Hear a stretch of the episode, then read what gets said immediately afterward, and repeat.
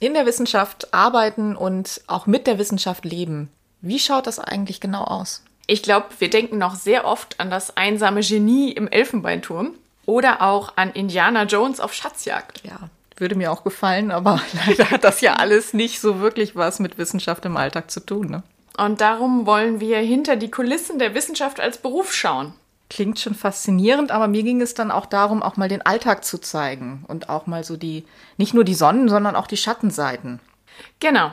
Das heißt, wir sprechen mit Forschenden verschiedener Disziplinen über ihre Wege in die Wissenschaft, über Umwege, die sie vielleicht mal genommen haben, über Kaninchenlöcher, in die man fallen kann mhm. und über manchmal prekäre Arbeitsverhältnisse. Wir haben Menschen mit ganz unterschiedlichen Geschichten und auf unterschiedlichen Karrierestufen bei uns zu Gast. Und wir, das sind zwei Historikerinnen, nämlich Julia Gebke und Julia Heinemann. Und wir berichten live aus, aus dem, dem Elfenbeinturm.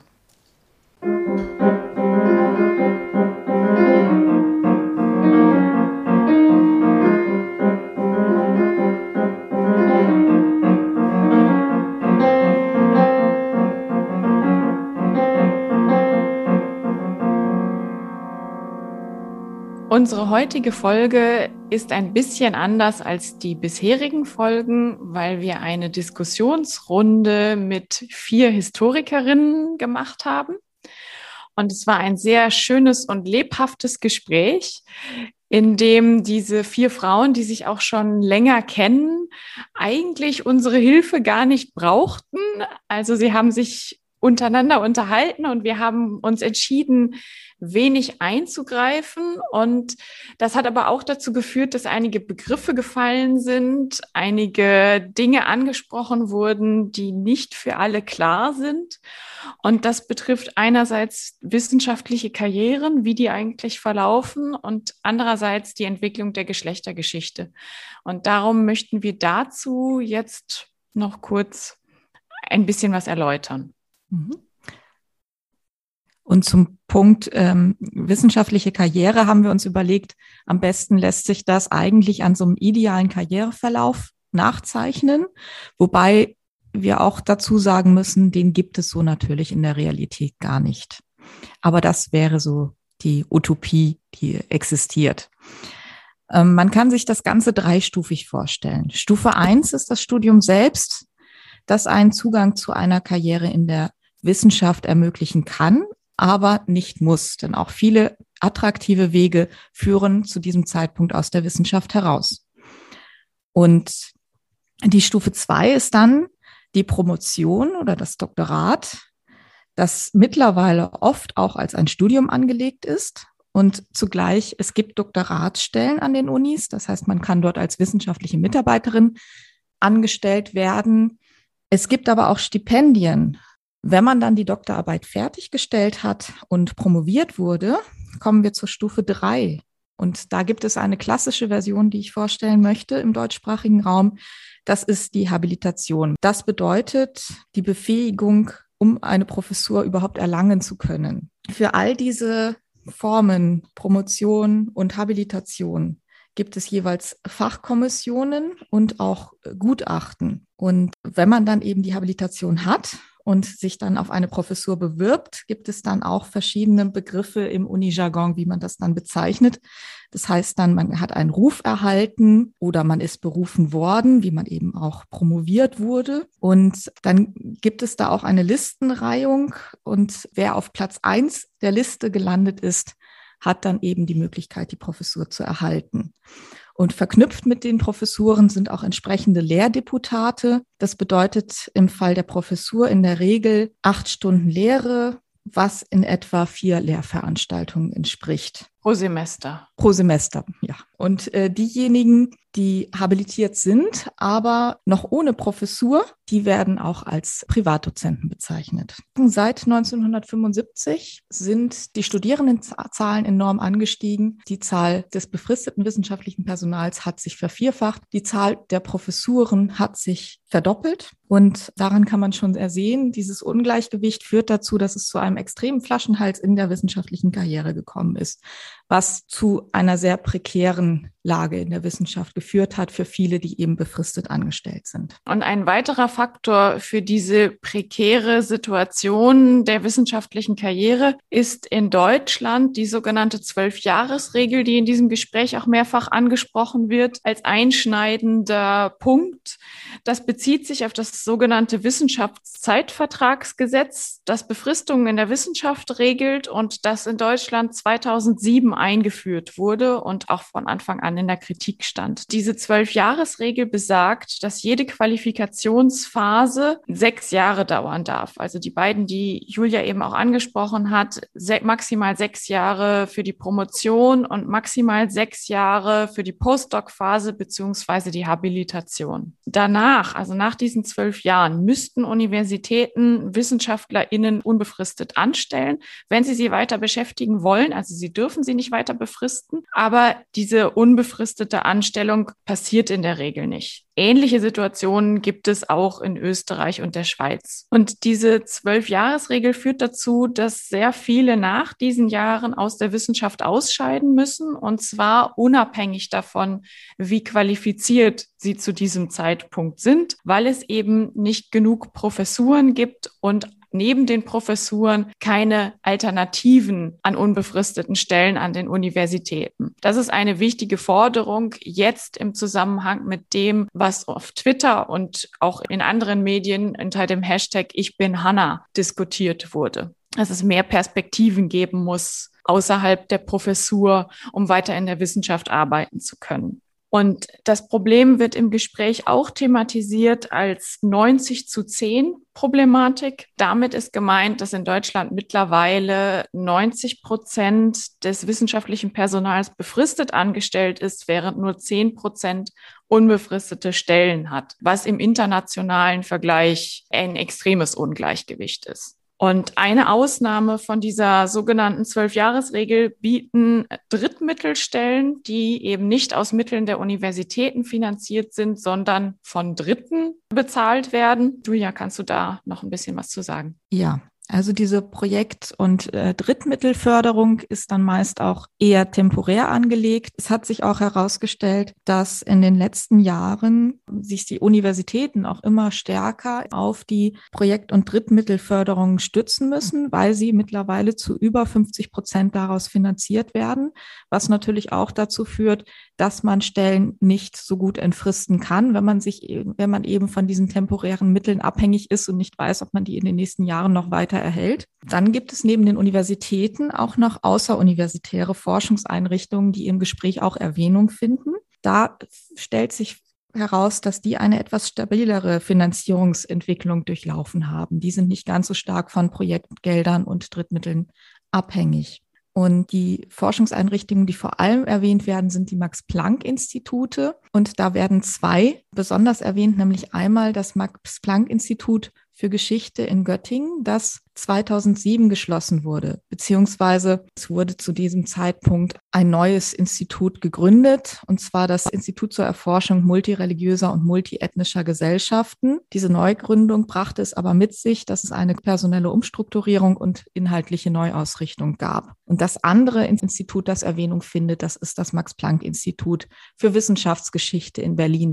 Und äh, zugleich geht es in dieser Folge auch sehr stark um die Entwicklung der Frauen- und Geschlechtergeschichte, an der unsere Gesprächsteilnehmerinnen auch selber extrem involviert waren. Und auch hier wollen wir kurz miteinander im Gespräch so die wichtigsten Meilensteine klären, die es da von der, ähm, in der Frauen- und Geschlechtergeschichte in den letzten Jahrzehnten gab.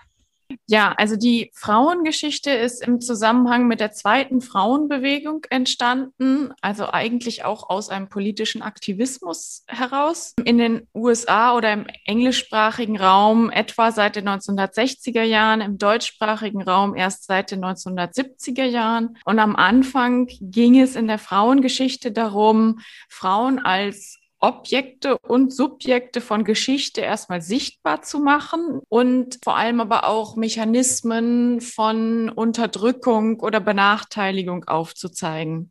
Die Geschlechtergeschichte entwickelte sich dann seit den 1980er Jahren aus der Frauengeschichte heraus und war dabei mit einer methodischen Neuausrichtung verbunden. Und zwar ging es darum, dass man wirklich die allgemeine Geschichte neu schreiben wollte. Also es war ein wichtiger Punkt zu sagen, Frauengeschichte ist nicht einfach ein kleines Subfeld von allgemeiner Geschichte, um die sich so ein paar Leute irgendwie kümmern, aber das interessiert die allgemeine Geschichte eigentlich nicht besonders, sondern es ging darum zu sagen, Geschlecht ist eine analytische Kategorie, mit der wir sämtliche Gesellschaften eigentlich untersuchen können. Und Geschlecht ist eine analytische Kategorie, heißt, zum Beispiel zu fragen, was Frau sein oder Mann sein in verschiedenen Kontexten überhaupt bedeutet, wie Geschlecht in symbolischen Ordnungen, in Institutionen, in verschiedenen Handlungsfeldern wirksam wird, wer oder was geschlechtlich markiert wird und wie. Und dazu gehört mittlerweile auch eben nicht nur von zwei Geschlechtern auszugehen, sondern die vielfältigen Erscheinungsformen von Geschlecht in den Blick zu nehmen. Und unsere Gesprächspartnerinnen haben sich alle um die Geschlechtergeschichte verdient gemacht und sie sprechen unter anderem über die Institutionalisierung von Geschlechtergeschichte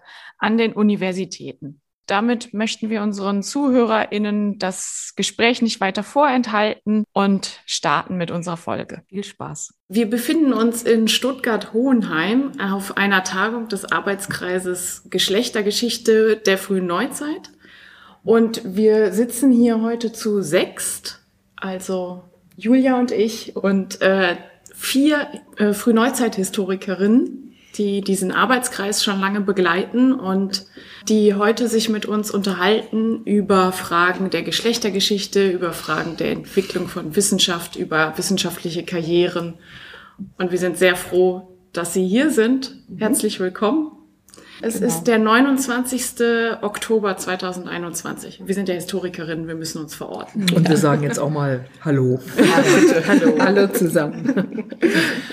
Und wir beginnen damit, äh, dass wir Sie bitten, sich alle einmal kurz vorzustellen. Was, was machen Sie? Wo arbeiten Sie? Was sind so Ihre Themen?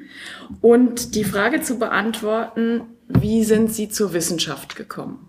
Was mhm. war der Punkt, wo diese Entscheidung war, stand die vielleicht schon ja. früh fest? Gab es einen Punkt? Ist das irgendwie stufenweise gekommen?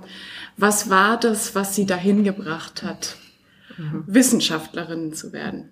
Also dann fange ich jetzt an. Mhm. Mein Name ist es Hokamp, Michaela. Und ähm, ich bin an der Leibniz-Universität Hannover, habe da die Professur für Geschichte der frühen Neuzeit, noch gar nicht so lange, seit sieben Jahren Vorher war ich an der FU Berlin äh, und hatte da, war ich da Professorin für äh, Geschlechtergeschichte mhm. und für Methoden und Theorien in der Geschichte. Also, wie bin ich zur Wissenschaft gekommen? Also mal ganz sicher deswegen, weil ich nicht Lehrerin werden wollte. Das ist eine Gemeinsamkeit mit mehreren Personen, die wir schon interviewt ja. haben. okay, das ist ja interessant, wusste ich gar nicht. Äh, und dann ist es ein biografischer, biografische Entwicklung gewesen, die viele Stationen hatte. Ich würde nicht sagen, dass es eine Station endgültig entschieden hätte, sondern das war ganz oft auch der richtige Moment oder Dasein in dem Moment, wo das gefragt war, was ich machen wollte, zum Beispiel. Ja, das hatte eine Entwicklung und viel Zufall dabei, auch wirklich diese Idee eben im richtigen Moment an der richtigen Stelle sein. Ja, aber das auch wollen. Ja, das, das auch wollen, also das Wollen, das ist schon da und es muss auch sein. Das ist überhaupt keine Frage.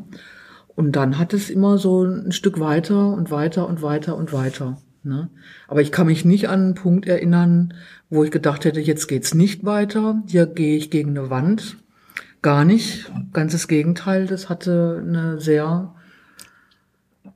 kontinuierliche Entwicklung in dieser Hinsicht. Also nicht, nicht teleologisch, sicher nicht, aber eine kontinuierliche Entwicklung. Es war ein Prozess, äh, wo man das Ende nicht abgesehen hat, ja, um das mit Elias zu sagen.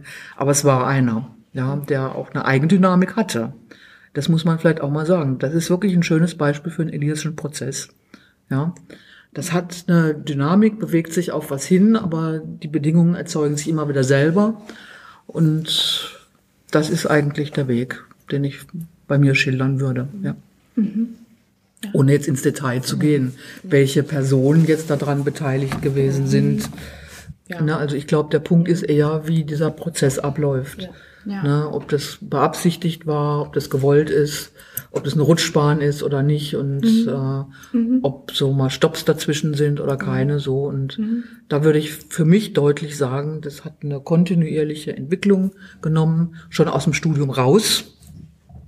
Ja, also meine erste Stelle habe ich gekriegt, da war ich in meiner mündlichen Prüfung, mhm. dass der Prüfer gesagt hat, und in 14 Tagen sehen wir uns zum mhm. Vertrag unterschreiben.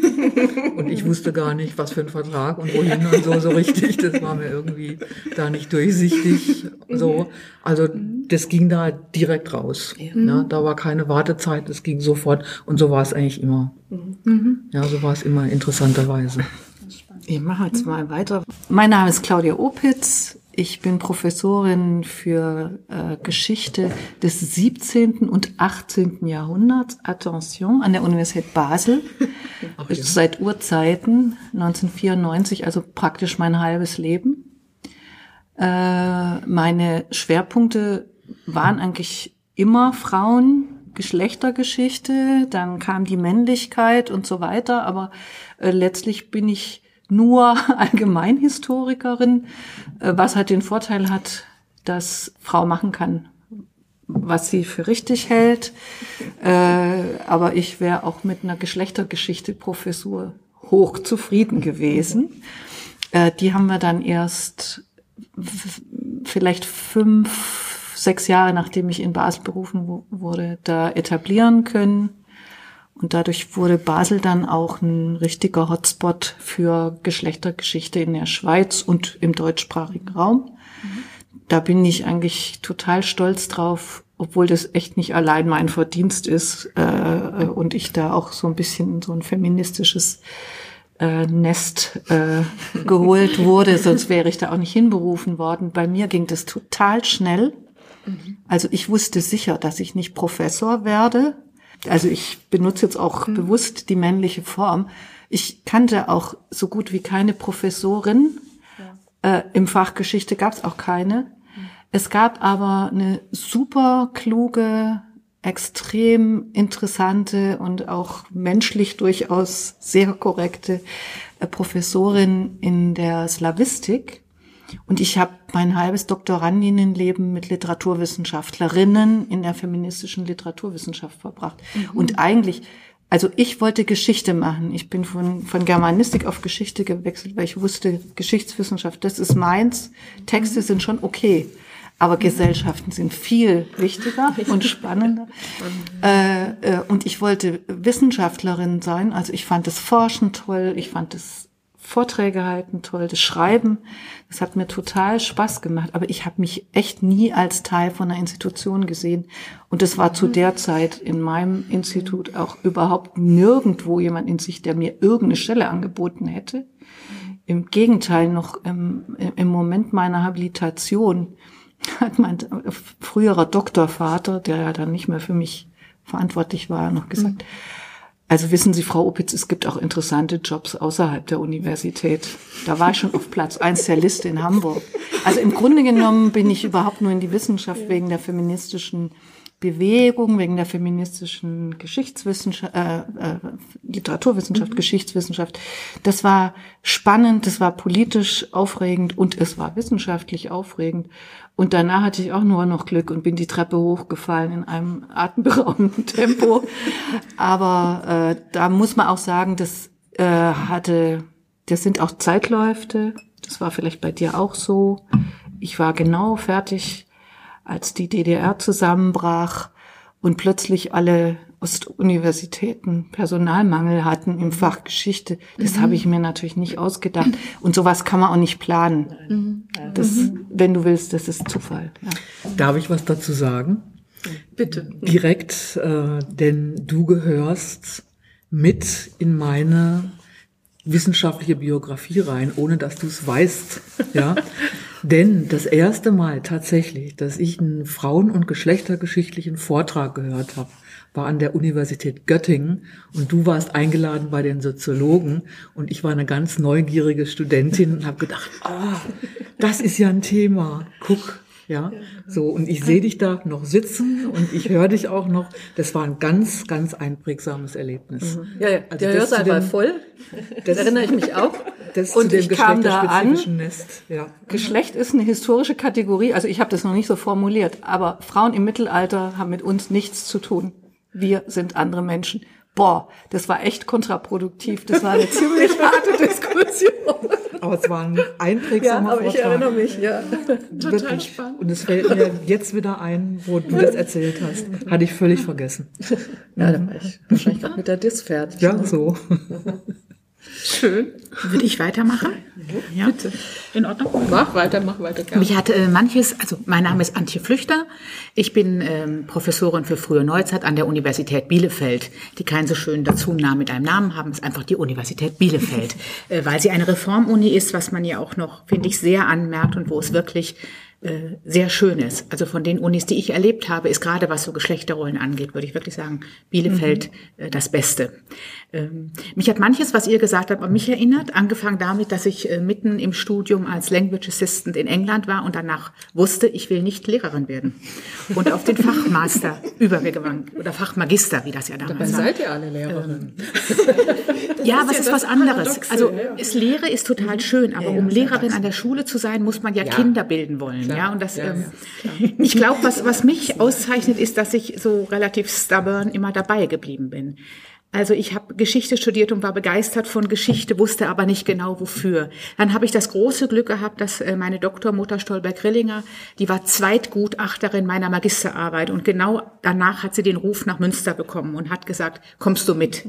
Und da war ich zum richtigen Zeitpunkt am richtigen Ort. Ja, also das war ein ganz großes Glück und ich hätte selber mir nie zugetraut, Also von Professorin wollen wir gar nicht reden, Professor, aber auch Wissenschaft nicht.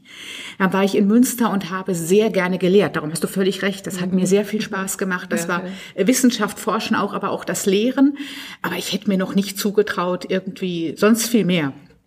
Und dann war, aber das hat mir einfach, ich wusste, das will ich machen, das macht ganz viel Spaß. Dann war ich in Heidelberg, habe ich eine Stelle bekommen als Nachwuchsgruppenleiterin. Und das war ein ganz wichtiger Punkt, weil als Nachwuchsgruppenleiterin war man plötzlich, man hatte noch so einen Schirm, Schirm des Schutzes, aber man war doch, wurde richtig ernst genommen. Ich habe das daran festgemacht, dass ich nach einem Vierteljahr in Heidelberg auf die Frage, was ist denn Ihr Kulturverständnis, etwas hätte antworten können, wo ich davor immer vor Schüchternheit ähm, nicht gewusst hätte. Und das war der, in diesen Jahren in Heidelberg habe ich gelernt, dass ich auch Wissenschaft will und ich habe gelernt, dass ich gestalten will. dass es schön ist, nicht nur zu lehren und zu forschen, sondern auch was zu verändern. Ähm, Und so ist es aber eigentlich, äh, da ist auch immer wieder, gab es da schon Hindernisse und auch Leute, die gemeint haben, willst du da wirklich weitermachen? Aber ich war irgendwie immer stubborn und habe einfach immer weitergemacht. Aber habe eigentlich bis zur Berufung vor Bielefeld war ich in Oslo nicht damit gerechnet, dass ich jene Professur bekomme. Ja. Und ich habe trotzdem weitergemacht, weil es einfach so toll war. Ja. Kann ich mal Viel vorstellen. Begeisterung. Ja. Ja, ja. Ich glaube, ich habe da gar nicht drüber nachgedacht, ob das was wird oder nicht. Ich, ich habe einfach gemacht. Ich hatte halt Leute um mich herum, denen viel klarer war, sie wollen das und die viel straighter waren und die sich immer mit allen unterhalten haben äh, und also mit den wichtigen Professoren, die in Münster zu Besuch waren. Und da hab, das habe ich mich nie so getraut. Und da diesen Unterschied habe ich wahrscheinlich gemacht, ja. Und deswegen Ich aber hab- trotzdem. Ich habe da schon nachgedacht. Also äh, während der Habil, da habe ich ja über Offizierskarrieren geforscht. Und da denkt man auch über die eigene Karriere nach. Und dann saß ich in diesem recht drögen Raum, in diesem äh, Militärarchiv und habe immer gedacht, so, und jetzt mache ich diesen ganzen Schwachsinn. Also es war schon nicht so, dass es nicht so Momente der Anfechtung gab. Und vor allem habe ich dann immer gedacht, ja, okay, also französisches Offizierskorps im 18. Jahrhundert, die hatten Probleme, die hatten einen wahnsinnigen Überhang an Offizieren. Es gab keine Kriege und die sind nicht gestorben. Da ist sozusagen nichts mehr nach oben weitergegangen. Und es kam mir so bekannt vor. Das war ja auch die Situation dann, äh, in, den, in den 80ern, dass der ganze äh, wissenschaftliche Nachwuchs blockiert war, weil die ganzen Stellen auf Jahrhunderte schon besetzt waren. Die Profs waren alle jung berufen worden und, und, und. Und dann habe ich immer gedacht, na, die hatten Waffen. Also mit denen musste man ganz anders rechnen als mit uns. Äh, insofern, ich kann jetzt nicht behaupten, dass ich mir nicht Gedanken gemacht hätte, äh, wie das dann weitergeht, aber ich habe mir nicht gedacht, dass ich berufen werde. Das habe ich aber auch gemeint. Seit ich äh, im Postdoc, mittleres Postdoc-Stadion schlaf, habe ich mit Harry Potter auf Englisch eingeschlafen, weil ich im Bett lag und mir Sorgen gemacht habe. Ja? Und mit Stubborn meine ich genau, ich habe gedacht, Professorin wirst trotzdem. du nicht, du machst, aber ich mach's trotzdem weiter, auch wenn du ja, Angst ja, hast. Mhm. Und anders geht es überhaupt nicht. Ne? Genau. Also das muss man also, einfach mal ganz klar sagen. Ne? Alle, die, die nicht durchgekommen sind, sitzen hier nicht. Und das sind Hunderte, Tausende, wenn nicht. Ja? Und das hat man ja gesehen. Man hat ja um sich herum gesehen, was du vor den 80ern sagst, ich bin nach Münster und die ersten zehn Jahre in Münster ist keiner der Privatdozenten da in der ganzen mhm. historischen Abteilung hat einen Ruf bekommen. Ja. Also ich wusste schon, warum ich Angst habe. Mhm. Und die war auch äh, berechtigt. So, jetzt bin ich dran mit der Vorstellung. Ja, Bitte. Hat sie schon gehört? Klar, ich habe mich ja. natürlich nicht zurückgehalten. Ähm, genau, ich bin Monika Mommertz. Ähm, ich forsche und lehre an der Universität Basel. Ich bin keine Professorin. Ähm, ich habe einen total anderen Lebenslauf als die anderen. Ich wollte nicht an die Universität. Ähm, ich war studentische Hilfskraft fürs Geld und auch, weil ich das ganz nett fand da an dem Institut. Und als ich fertig war, äh, fuhr ich in Berlin. Ich habe an der FU studiert mit meinem Prof. Und er hat gesagt, und machen Sie jetzt eine Doktorarbeit? Und dann habe ich gesagt, was? Ich? An die Uni? Nee. ich kam aus einem, ja, ähm, aus einer ganz anderen Welt damals. Ähm, ich äh, habe viel politisch gemacht in Berlin in den 80ern und ähm, war da sehr glücklich und fand an der Universität, wo nur Männer waren, ja, mhm. ähm, wo auch noch Männer waren, die mir alle nicht radikal genug waren, ähm, hatte ich überhaupt nicht das Gefühl, dass ich da irgendwie hin wollte. Ich hatte eine, eine Staatsexamensarbeit und ich hatte schon so ein gewisses Sicherheits, vielleicht werde ich mal Lehrerin, ja.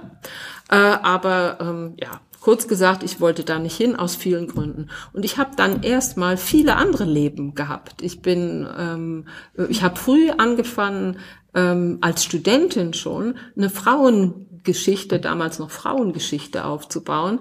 Wir haben eine kleine Gruppe gemacht und haben uns immer wieder ein neues Thema geführt, äh, gesucht und sind dann zum Beispiel auch zu zweit nach Spanien mehrmals und haben Interviews gemacht mit Frauen, die im spanischen Bürgerkrieg gekämpft mhm. haben. Wir haben uns da durchgefragt, das war eine super spannende Sache, haben sogar ein paar Sachen veröffentlicht, ne, die, die man jetzt kaum mehr finden kann, aber sie gibt es. Und ich habe sie noch, okay, so Sachen habe ich schon gemacht. Mhm. Ne? Und wir haben 8. März-Demos und weiß der Kuck was alles gemacht. Gut, und irgendwann wurde mir die Politik aber zu kollektiv. Ich konnte die viele Rederei und ich war von allem auch nicht mehr so überzeugt. Nicht, dass ich jetzt im Nachhinein denke, das war alles Quatsch, das war schon sehr gut so, aber mir hat was gefehlt und mir hat gefehlt, mhm. meinen Kopf ausfahren zu können. Und dann bin ich mal bei Karenhausen in so ein großes Ding. Karenhausen ist eine super Professorin gewesen schon immer, aber es war das Riesenproblem. Es gibt eine einzige Professorin, nicht während meines Studiums, sondern erst danach, weit mhm. danach, ja. Und alle, alle, die irgendwas mit Geschlechtergeschichte müssen dahin, weil was anderes gibt es nicht. Und das war nicht mhm. das, was ich kannte, wo jeder reden durfte und wo mhm. jeder gleichberechtigt, aber reden durften die da auch und, und Karrenhausen hat es niemand verbeten. Die, die hatte keine andere Wahl, als zu gucken, dass die noch irgendwo eine Finanzierung kriegt und so weiter und so fort. Das hat mir auch nicht gefallen. Das war mir nicht egalitär genug damals und ich habe mich immer an dieser Hierarchie abgearbeitet an der Uni. Gut, ich habe ein Stipendium gekriegt in Florenz am Europäischen Hochschulinstitut, was mir sehr lag, weil ich vorher lange im Ausland auch immer wieder gelebt habe. Ich komme aus einer Familie, wo viel Ausland eine Rolle spielt. Und da bin ich hin. Kurz gesagt, haben äh, die mich auf einmal da geschätzt und ich habe äh, Blut geleckt. Ähm, ich fand es super toll. Ich habe sehr viel von anderen Universitätssystemen, von ganz anderen Gedanken mitgekriegt. Ich würde mal behaupten, dass ich da auch als eine der ersten überhaupt Kulturgeschichte gemacht habe und solche Sachen. Und dann kam ich zurück und dann habe ich gedacht, naja, noch mal ein Stipendium oder wohin, probieren das mal, kann ja sein. Ne? Und dann habe ich hier und da angerufen dann hieß es, was, 39? Nee, das ist zu alt, tut mir total leid. Das eine tolle Arbeit, aber das geht nicht. Also kurz gesagt, ich war 40, als ich ähm, dann nach Deutschland wirklich zurückgekommen war. Und natürlich habe ich mir auch nie ausgerechnet, Professorin zu sein. Aber ich habe dann eine Art Projektkarriere gemacht, als man noch Projekte machen konnte, Einzelprojekte. Mhm. Ja? Und als es noch keine Zwölfjahresregelung gab. Äh, und da habe ich mir, ich sage jetzt mal einfach, auch einen Namen gemacht. Und ich habe ähm, die Leute um mich herum behandelt, als wenn sie auf Augenhöhe wären. Und sehr viele Leute haben das auch mitgemacht. Ne? Ähm, ich kenne auch Situationen bei mir und auch bei anderen, ähm, wo man gebremst worden ist und wo man ausgebremst worden ist. Ähm, damit muss man rechnen unter den Verhältnissen. Aber sagen wir mal so, ich bin auch ziemlich stubborn. ich habe es weiter versucht, aber ich habe auch Phasen, wo es mir sehr an die Nieren gegangen ist, dass ähm, also was ich für mich mitkriege, dass es nicht einfach auf die Qualität ähm, des Wissens, des Könnens, des Beitrags und so weiter mhm. ankommt, mhm. sondern auf einen ganzen Haufen nicht wissenschaftliche Kriterien. Ne? Mhm. Ne? Ja. Angefangen von der Zwölfjahresregelung äh, bis hin zu äh, äh, Befristungen und so weiter. Das sind alles außerwissenschaftliche Kriterien. Und meine große Rede in der jetzigen Situation, das wird mir nicht mehr helfen, weil ich habe da gar nicht mehr die Zeit drauf hinzuarbeiten oder zu warten, aber ist, wir müssen unbedingt die ähm, wahnsinnig hohe Zahl von befristeten Stellen ändern, weil es schlecht für Wissenschaft ist. Ja, nicht weil äh, natürlich auch, weil es schlecht ist um eine, ähm, eine Familie neben einer Karriere und so weiter. Es sind viel zu wenig Leute, die in aller Ruhe das machen können und sagen können und schreiben können, was sie für richtig halten ohne Gefahr zu laufen, dass an irgendeiner Stelle ihr Ding untergeht, weil es vielleicht jemanden kratzt und so weiter. Und das ist nicht Bösartigkeit, aber das ist eine Struktur, wo auch diejenigen, die noch nicht drin sind, nicht autonom schreiben und denken und so weiter können. Und mhm. das ist für mich ein Stück ein Fazit jetzt an einem Moment, wo ich im Grunde genommen in der Schweiz abgesichert bin, wo ich weiß, da habe ich ein Departement, die mich reingeholt haben und wo ich weiß, was sie machen und sie wissen, was ich mache, äh, auch ganz stark über Claudia, ja, die mich da in gewisser Weise auch ähm, äh, hingebracht hat, ne, so und wo ich das Gefühl habe, da äh, kriege ich die Anerkennung für das, was ich mache und und wie ich mit Sachen umgehe und so weiter. Aber das ist eine absolute Ausnahme, dass man sich überhaupt äh, ohne Professur da drin halten kann. Fast alle, die ich kenne, die nicht Professoren geworden sind, und das ist die ja. absolut große Mehrheit, sind nicht mehr in der Wissenschaft. Mhm. Aber Monika, ich möchte sagen, was du jetzt von dir sagst, was du mhm. jetzt kannst, ist ein Luxus den ja. ich seit sieben Jahren nicht mehr habe und Michaela auch nicht. Ich stimme dir ganz zu mit den befristeten ja. Mhm. Stellen, aber ich würde sagen, das ganze System ist am kollabieren, weil ja. auf den Professuren hat man immer mehr Arbeit mit der Selbstverwaltung, weil auch diese Evaluierung andere kommt. Seite der Medaille. Es kommt der Druck, mhm, Drittmittel auch, um die Leute mhm. irgendwie zu finanzieren, weil es immer weniger Stellen gibt ja. und in Ruhe forschen ist nicht mehr drin. ist stimmt. nicht mehr drin. Ja, ja. Also und darum wird, also ich stimme dir zu in der Kritik. Es ist nur so, es ist ja nicht so, wenn man dann Professorin ist, hat man es geschafft und ab dann fängt das Forschungsparadies absolut. an. Also Sondern da bin ich absolut deiner Meinung. Und für mich gab es auch Entscheidungen. Ich bin gefragt worden, mich zu bewerben, mhm. und ich habe mich nicht beworben. Ja, und zwar weil es geheißen hätte, dass ich in äh, fünf Monaten irgendwas raushauen hätte müssen, weil es geheißen hätte,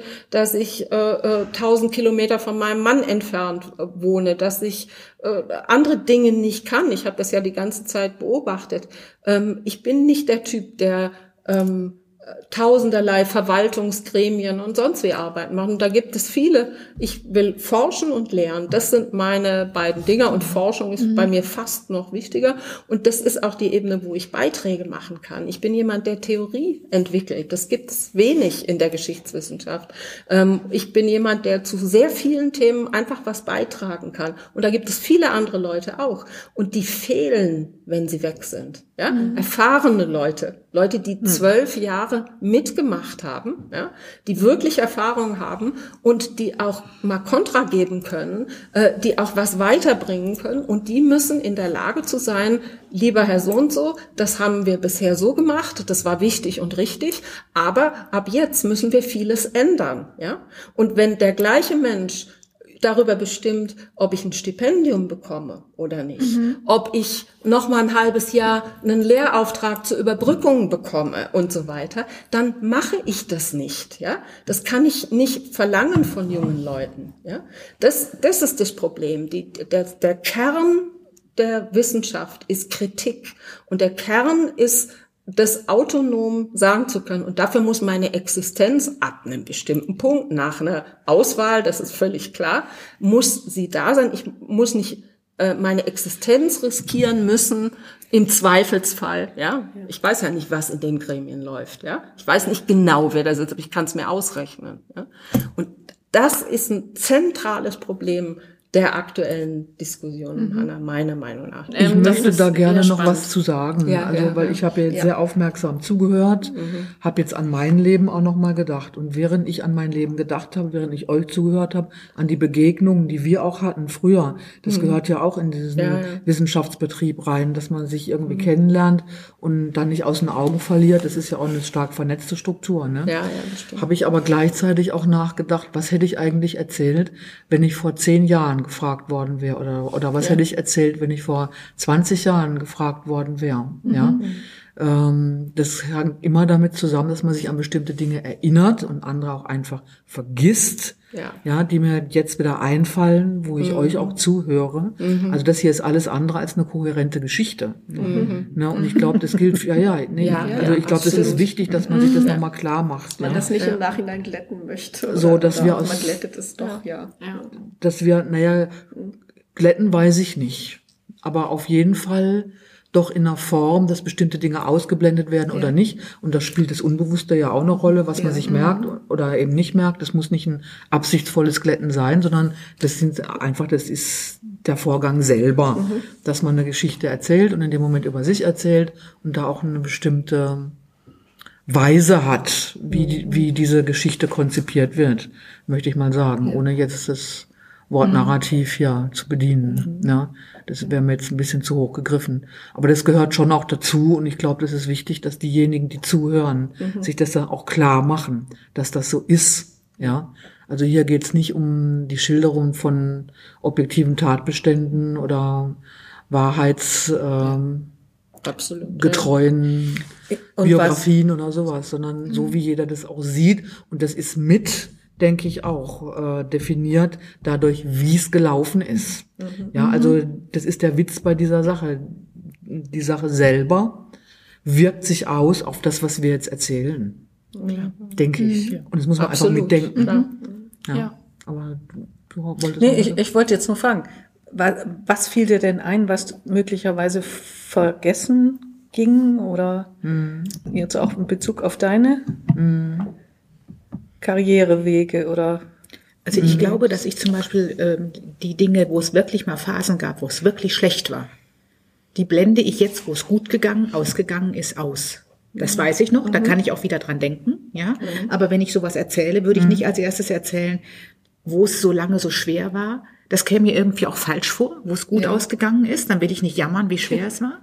Aber man denkt auch nicht mehr so viel dran. Also ich, ja, ja. ja oder nur noch das man geht muss sich auch, auch, schon so. Ja, aber man, ja, aber das ist ja auch immer die Frage, an welchen Personen das dann zum Beispiel auch hängt. Ich habe ja vorhin gefragt, ne, also Institutionen, auch Personen oder sowas. Es gäbe viele Geschichten zu erzählen über die Menschen, die mich auf diesem Weg begleitet ja. haben, die mich beschützt haben, die mir geholfen haben, äh, die mir ab und zu auch mal ein Beinchen gestellt haben. Monika hat es gerade eben gesagt, ja, die gibt's ja, ja auch ja, dass man da mal stolpert und zwar ordentlich, ohne dass man damit gerechnet hat. Und dann denkt man, was ist denn jetzt passiert? Ne? Und wie geht es jetzt hier weiter? Ne?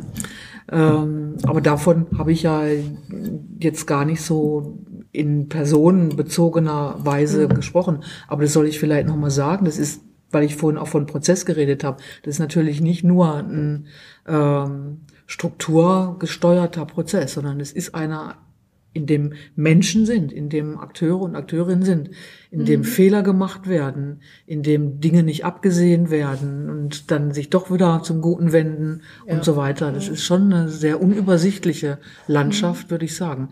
Und in Warum der ja auch, in ja. der ja auch viel Existenzangst drin steckt, zumindest für die allermeisten. Also ich frage mich immer, muss das eigentlich so sein? Also geht Wissenschaft nur mit Existenzangst? Also das ist ja auch so ein Narrativ, was jetzt im Moment immer wieder kommt. Ja, und das ist Und, ähm, Ich glaube, ja. das muss ich aber mal in aller Deutlichkeit sagen. Ich kann mich also an vieles wahrscheinlich jetzt nicht erinnern und auch wird, wird, wird gar nicht thematisiert werden können, weil es alles so komplex und ähm, überlappend ist. An was ich mich aber wirklich erinnere, ist, dass ich nie Angst hatte.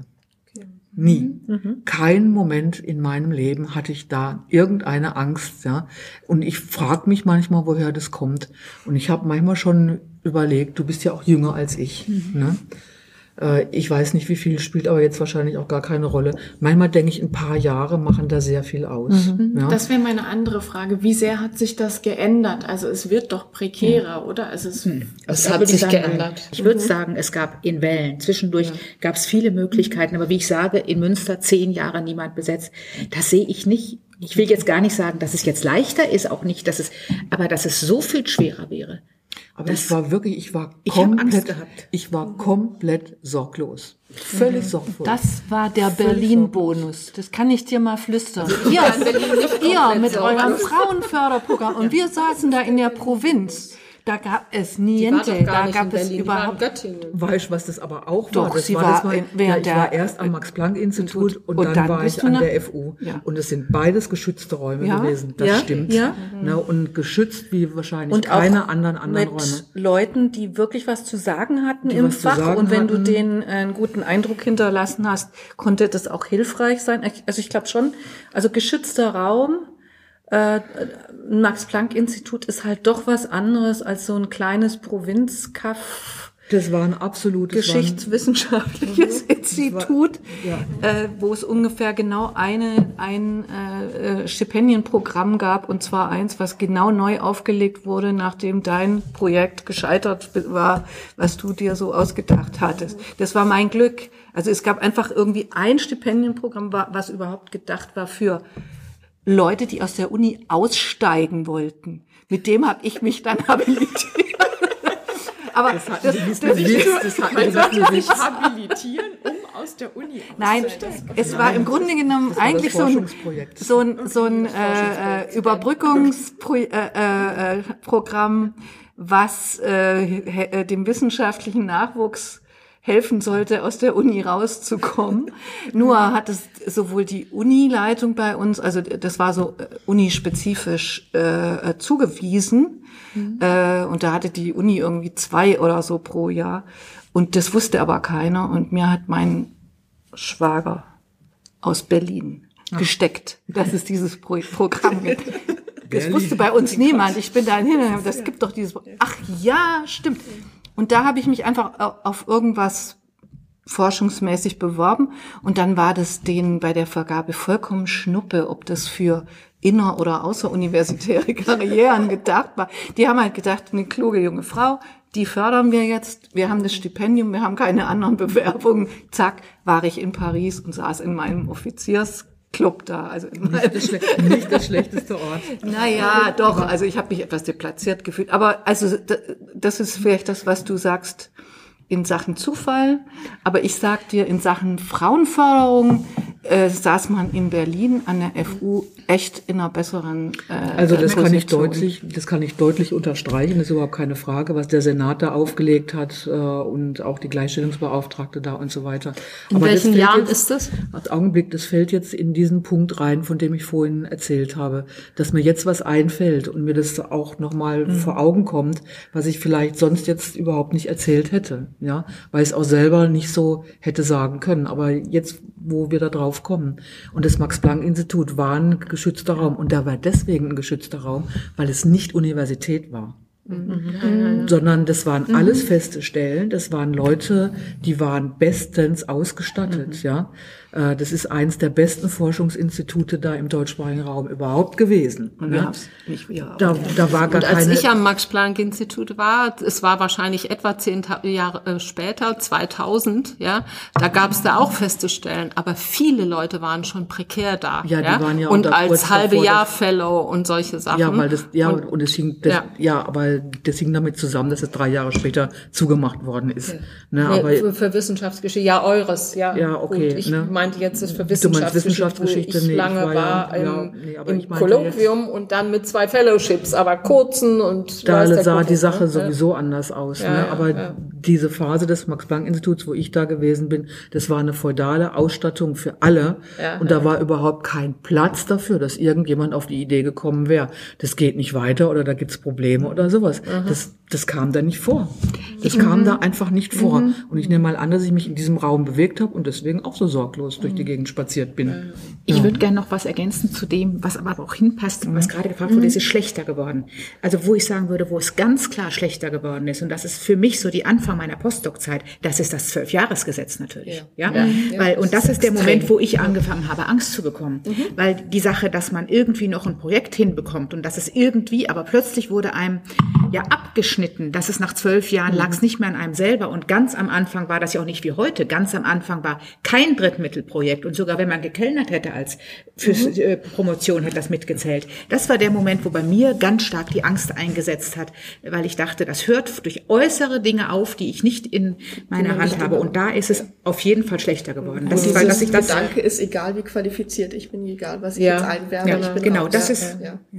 Das war ein enormer Einschnitt und es gibt was, was absolut dazugehört und was jetzt in den Forderungen, finde ich, zu wenig eine Rolle spielt, weil das wäre eine ad hoc ähm, äh, ganz wichtige Sache.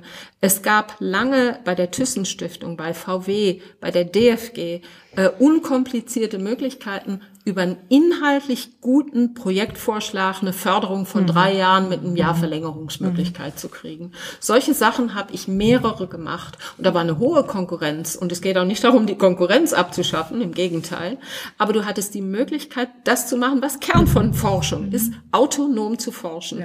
Und du hattest es als Geistes- und Sozialwissenschaftlerin und nicht wie die Naturwissenschaftler. Mein Mann ist äh, Naturwissenschaftler in großen Projekten, wo die Leute zusammenarbeiten müssen und so weiter. Und das gibt es praktisch nicht mehr. Und es ist außerdem noch in Kombination natürlich mit der Zwölfjahresregelung.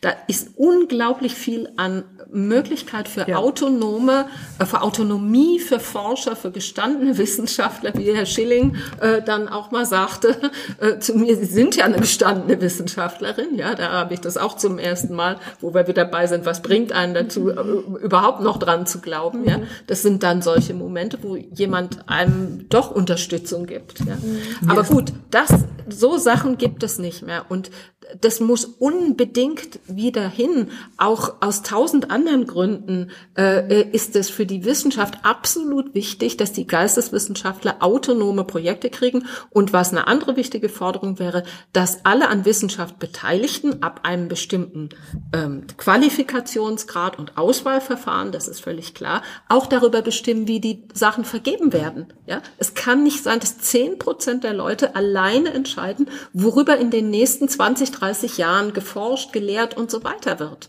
Das, das ist keine Wissenschaft mehr, wenn man es zu Ende denkt. Ja? Und es ist in allen anderen Ländern nicht so. Das Also kommt mir- noch dazu. Mir ist jetzt nochmal auch beim Zuhören ein Punkt ähm, wichtig vorgekommen, den man vielleicht auch nochmal sagen sollte, weil wir haben davon gesprochen, dass es schlechter wird und es ist so. Wir haben davon gesprochen, dass die Geldquellen anders organisiert werden. Das ist auch so. Das ist überhaupt keine Frage. Ne?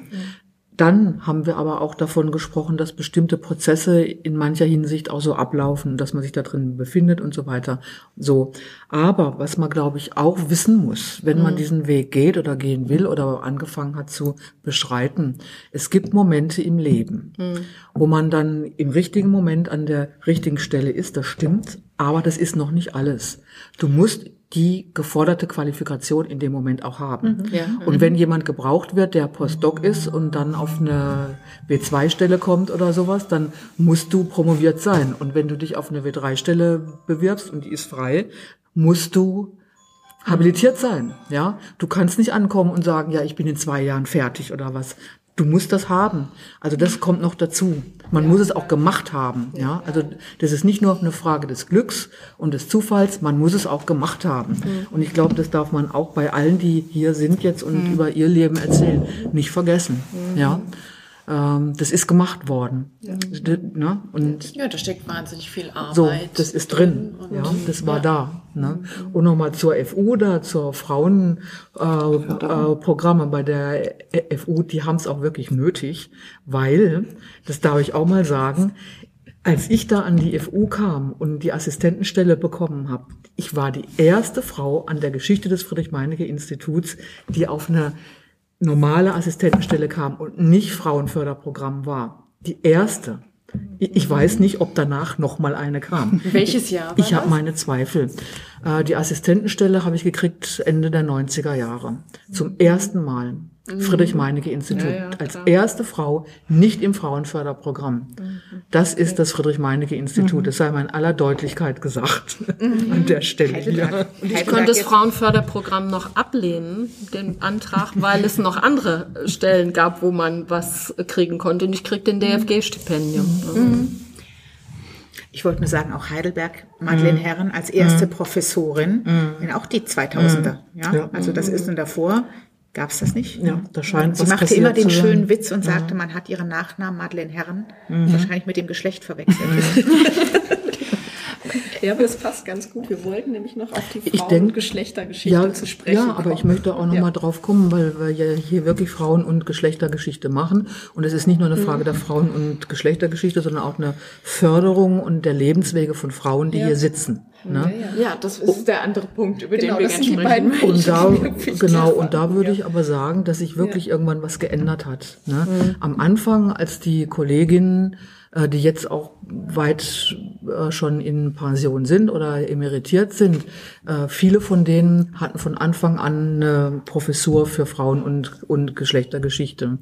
Aber das hat sich geändert jetzt und es, und es kann sich um die 2000er Jahre rum geändert haben. Mhm. Es ist möglich, mhm. dass da nochmal ein Schub gekommen ist, dass das nicht mehr so ausschließlich geht.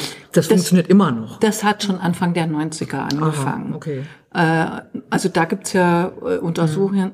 Mhm. Silvia Palecek hat es mal mhm. mit einem Kollegen zusammen äh, versucht zu eruieren, weil es dann auch schon eine gewisse Zahl von habilitierten Frauen gab. Die mhm. gab's ja vorher auch nicht. Ich bin auch die zweite in mhm. Konstanz gewesen. So.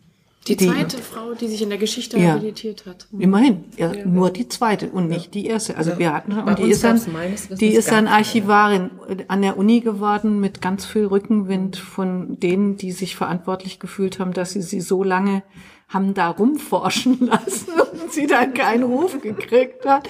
Also das ist auch noch eine Form von Karriere und die war dann auch Gott froh, dass sie diese Stelle hatte und nicht einfach mit nichts aus ihrem äh, großen Investment in ihre Karriere reingegangen ist. Aber also es, es fing dann schon an, auch in, in Basel, was an sich extrem konservativ war als Fakultät, äh, nicht, nicht nur oder nicht in erster Linie äh, unser Institut, sondern die ganze Fakultät, die fing dann ab äh, 91 folgende an, hier und da und dort, übrigens ohne explizite Frauenförderprogramme, doch mal ein paar Frauen äh, zu berufen, lauter blutjunge, irgendwie sozusagen halbfertige wie mich. Wir, wir sind irgendwie sechs oder acht, die, die äh, im gleichen Jahr mhm. äh, oder in den gleichen fünf Jahren etwa berufen worden und wir sind alle irgendwie Jahrgang 55 mhm. rum. Also waren da irgendwie noch nicht satisfaktionsfähig, aber dann waren wir doch Professoren. Also es war ein eigenartiges äh, Szenario. Die haben uns auch lange, glaube ich, nicht wirklich für voll genommen. Und dann haben wir jetzt in den 2000ern die Macht übernommen. Also ab 2010 gab es eigentlich nur noch Frauen an der Fakultätsspitze.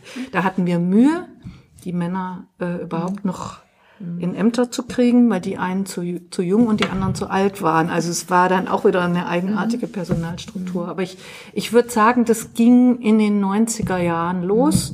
Und Heidelberg war natürlich ein harter Knochen als, als Institut.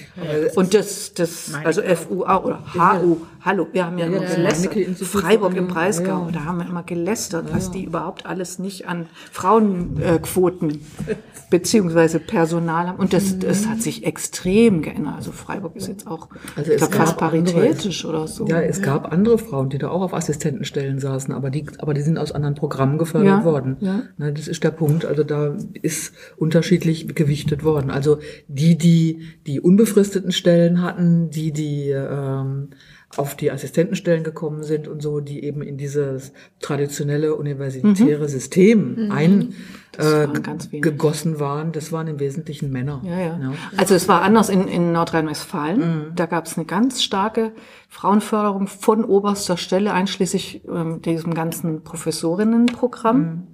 Es war in Berlin anders.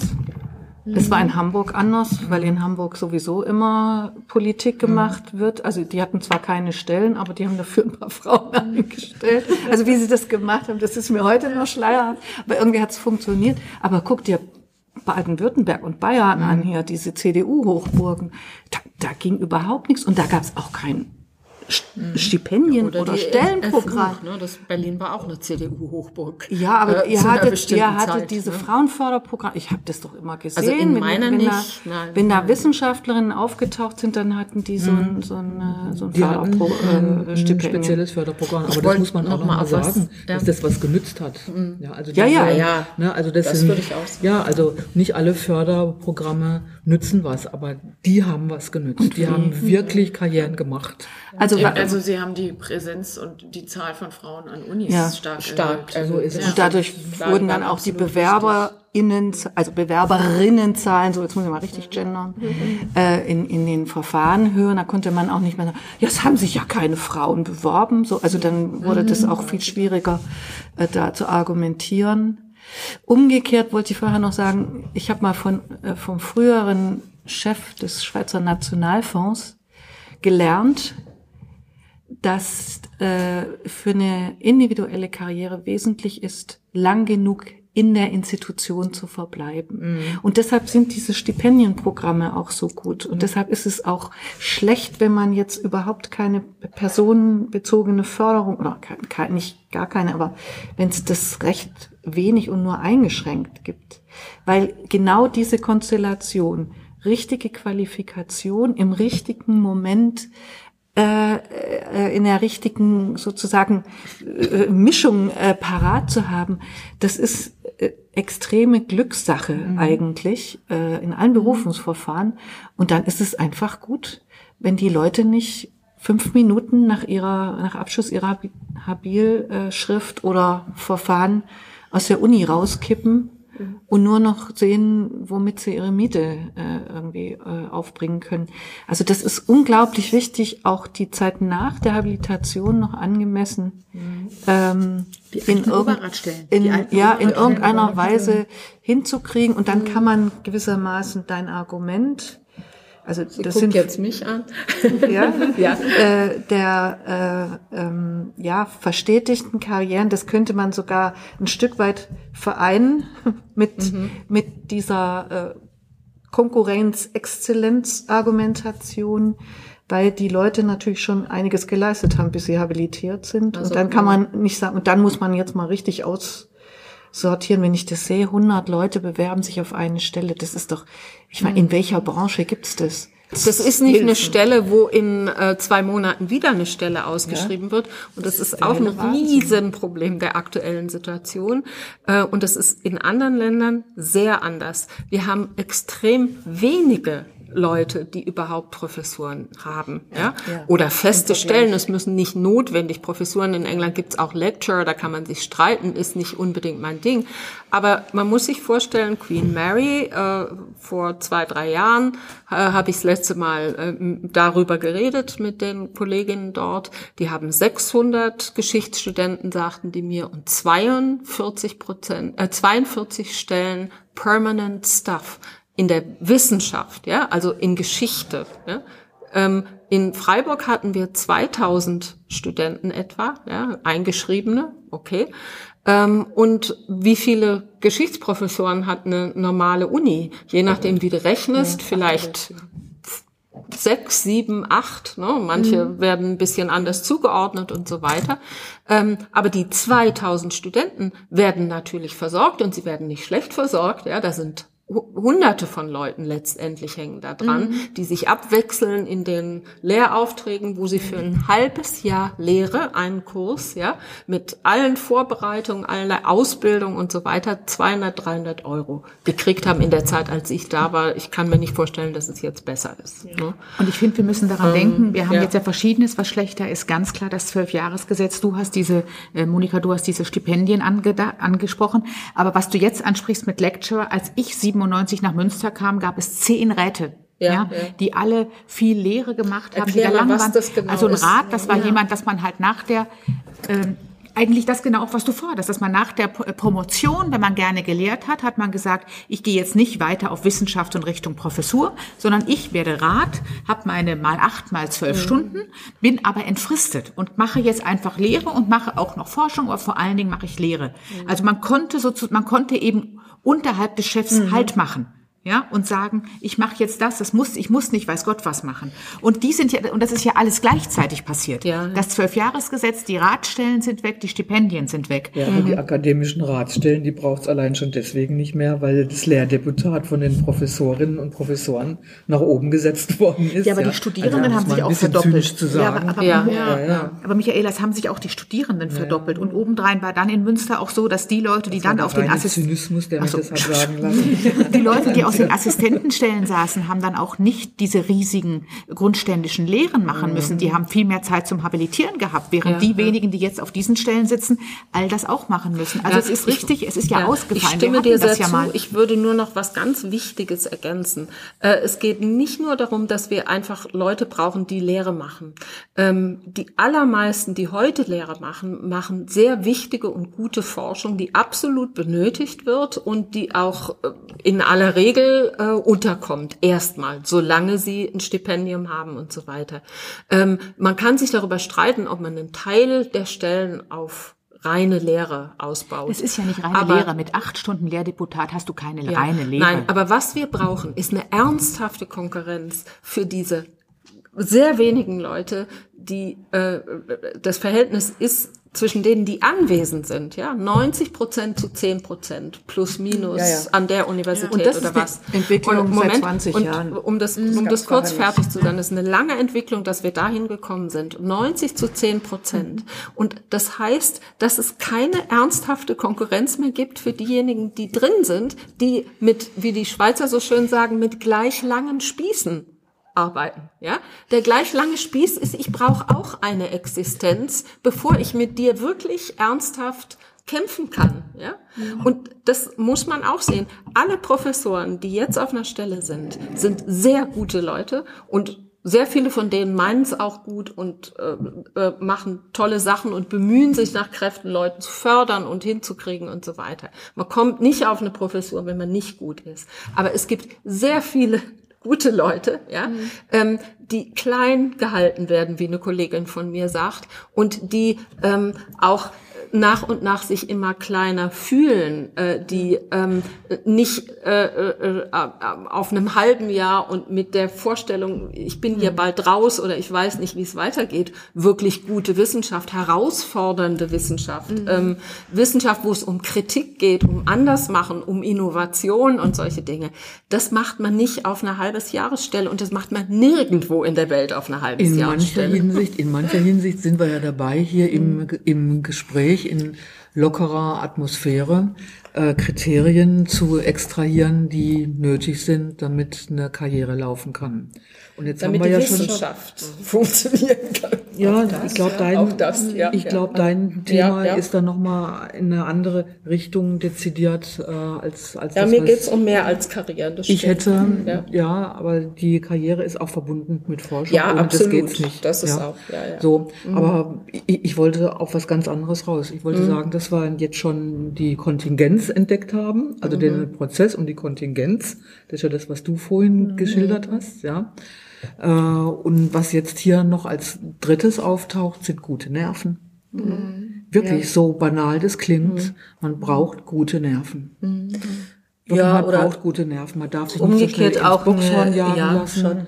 Man muss denken, okay, Es gibt, es braucht Foren, für äh, die Gewinnung von Anerkennung. Ich finde so ein äh, Tagungsraum, so ein Arbeitskreis und so weiter, äh, das ist eine, eine ganz andere äh, Anerkennungs Generiermaschinerie Ja, als eine, eine Uni. Also echt auch Profs laufen ab und zu mal und Profinnen mit Kopf runter und Ohren angelegt aus der Institution raus. Also wir brauchen auch so Räume, wo, wo das kreative Denken an erster Stelle steht und äh, und da finde ich, also für mich äh, äh, glaube ich, es sagen zu können, ich hätte keine Karriere gemacht in einem konventionellen äh, historischen äh, Seminarumfeld, ohne diese feministische Gruppe von richtig klugen Frauen. Für mich war immer klar, Frauen sind schlau. Ich habe eine sehr schlaue Mutter,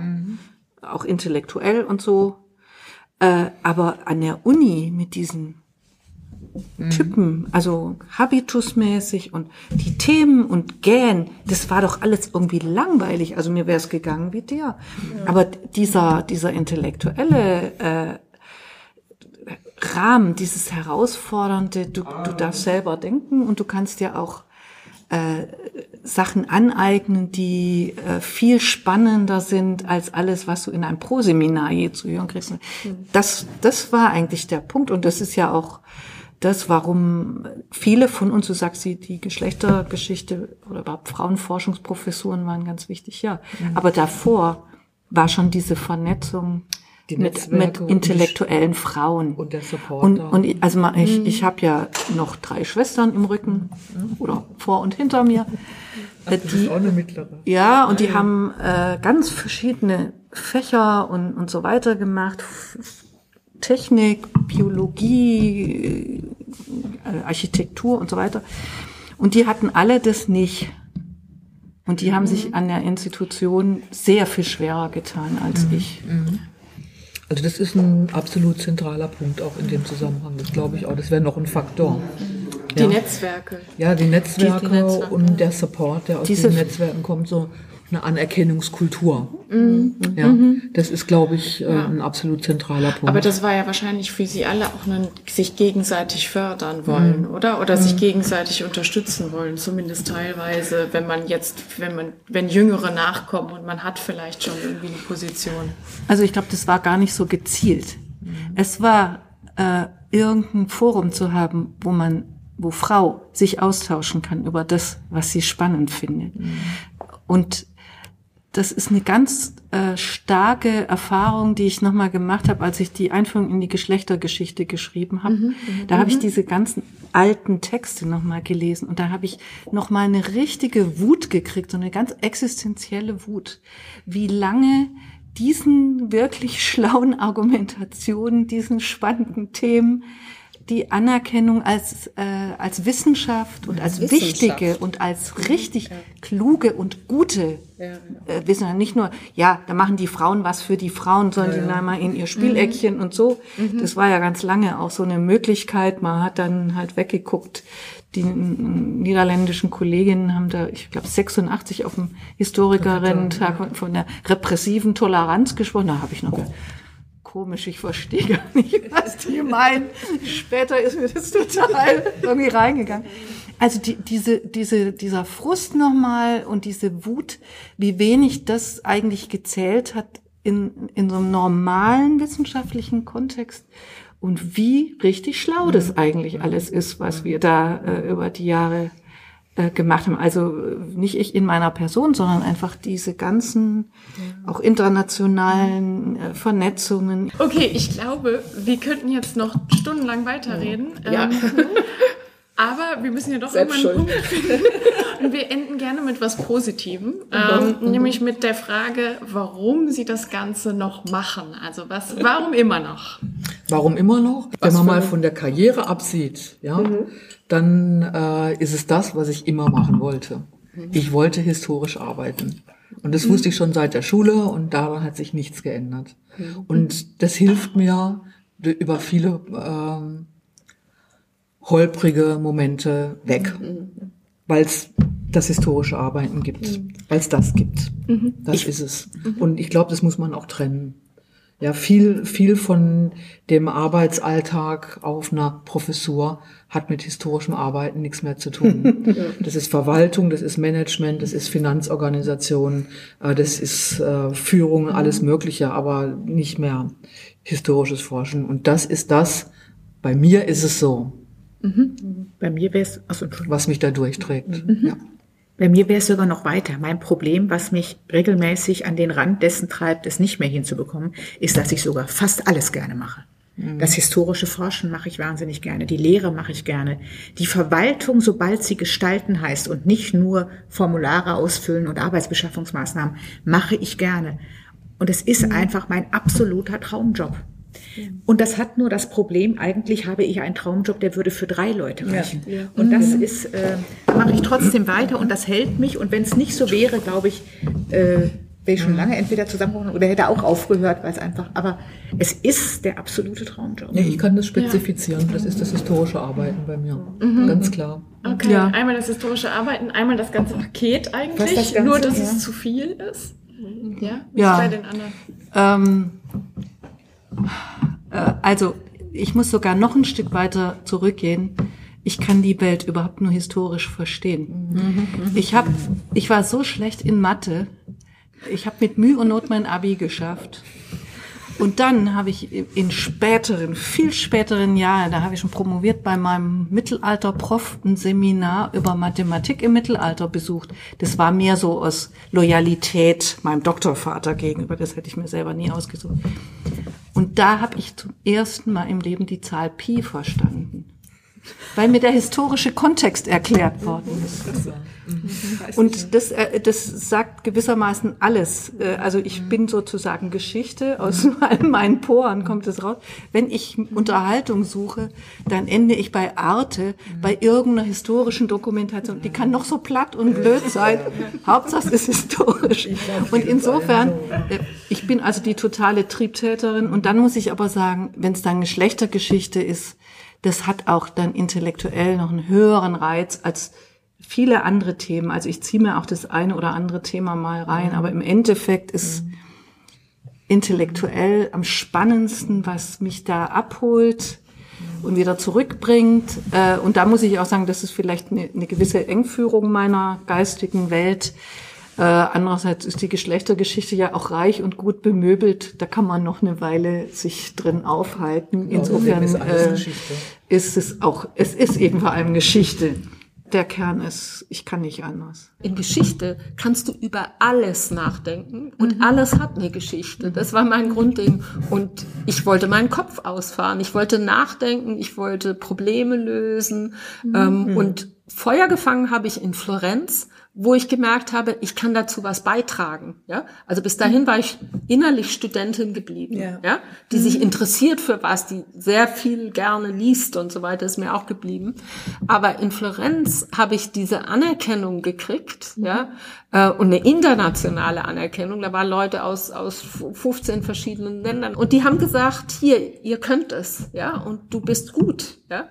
Und diese Kombination, dass ich das, wofür ich echt gebrannt habe, gut konnte, das war eigentlich der Punkt, wo ich gesagt habe, ich versuche, solange es geht, da drin zu bleiben. Die Professur, wie gesagt, aufgrund meines Alters kam für mich gar nicht irgendwie in den Horizont, aber dieses da drin bleiben. Und jetzt, warum bleibe ich dabei, ist es die frühe Neuzeit, weil die hat mich total damit eingenommen, dass wahnsinnig viel anders ist und wir zugleich aus diesem anderen irgendwo auf ganz verschwungenen Wegen herkommen.